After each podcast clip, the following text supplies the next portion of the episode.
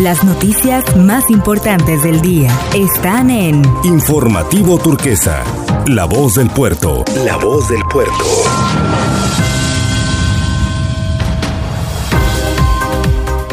Hola, ¿qué tal? Le presentamos la información más importante del día.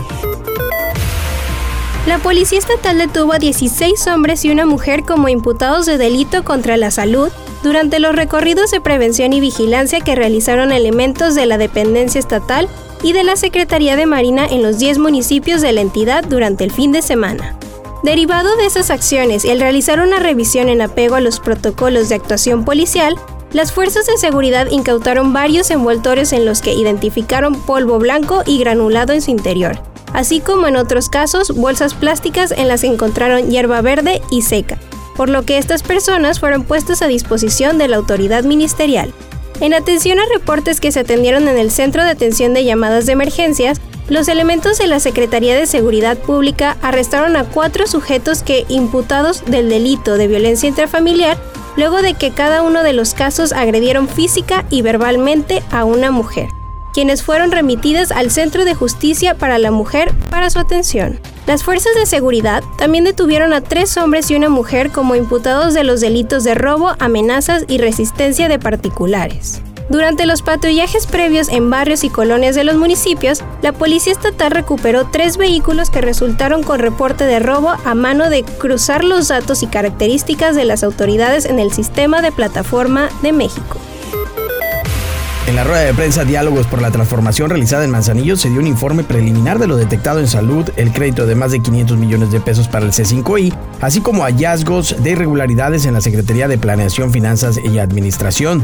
Durante esta rueda de prensa, la gobernadora del estado, Indira Vizcaíno, destacó que no habrá impunidad y afirmó que se estará informando acerca de todas las irregularidades financieras en distintas secretarías, así como el juntar la documentación necesaria para presentar y hacer las denuncias en las instancias correspondientes. En este sentido, la secretaria de Planeación, Finanzas y Administración, Fabiola Verduzco Aparicio, dijo que al revisar el uso de los 500 millones de pesos del crédito solicitado por la pasada administración para el C5I, solamente se utilizaron alrededor de 140 millones para ese fin, mientras que el resto ha sido para rubros no etiquetados en la autorización del Congreso del Estado.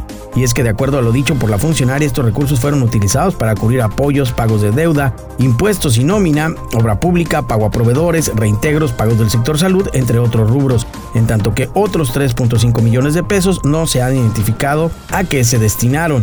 En su oportunidad, el secretario de Administración Víctor Manuel Torrero Enríquez informó que la administración anterior contrató de manera reiterada a distintas empresas y despachos cuya función era ayudarles a eliminar las observaciones que le hacía la Auditoría Superior de la Federación en el uso de los recursos.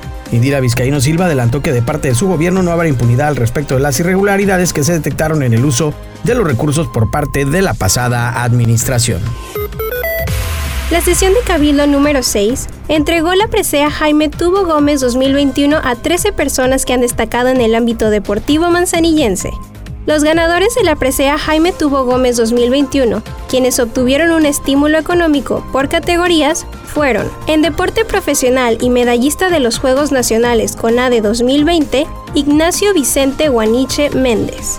En deporte no profesional, Rodrigo Salvador Salinas Cárdenas. Ajedrez. Entrenador Miguel Ángel Magaña Orozco. Juez árbitro José Ramón Zararte Rodríguez. Los medallistas de alto rendimiento de los Juegos Nacionales CONADE 2020 galardonados fueron en alterofilia, segundo lugar, Francisco Efraín Sorrero Huerta, y se obtuvieron dos terceros lugares para Lucía Fernanda Vivian Ramírez y Angie Dinora Guanche Méndez. En voleibol de playa y sala, en segundo lugar, se galardonó a Mario Alberto Carras Ángeles y en voleibol de playa, dos segundos lugares para Paulina Jimena Betancourt Verduzco y Aitzel Karina Vargas Méndez. También fueron reconocidos los entrenadores de alterofilia a Ignacio Guanche Amador, en voleibol de playa y sala a Ricardo Flores Cortés y en voleibol de playa a Víctor Hugo Márquez Zúñiga. Este es el pronóstico del clima para el día de hoy. emitido por el Sistema Meteorológico Nacional.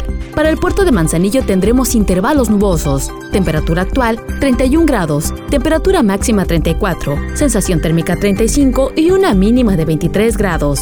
Vientos del sur de 5 a 10 kilómetros por hora. Una puesta de sol a las 6 de la tarde con 18 minutos, sin probabilidad de lluvia para el puerto de Manzanillo.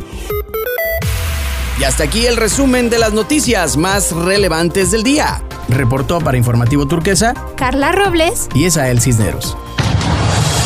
Las noticias más importantes del día están en Informativo Turquesa, la voz del puerto. La voz del puerto.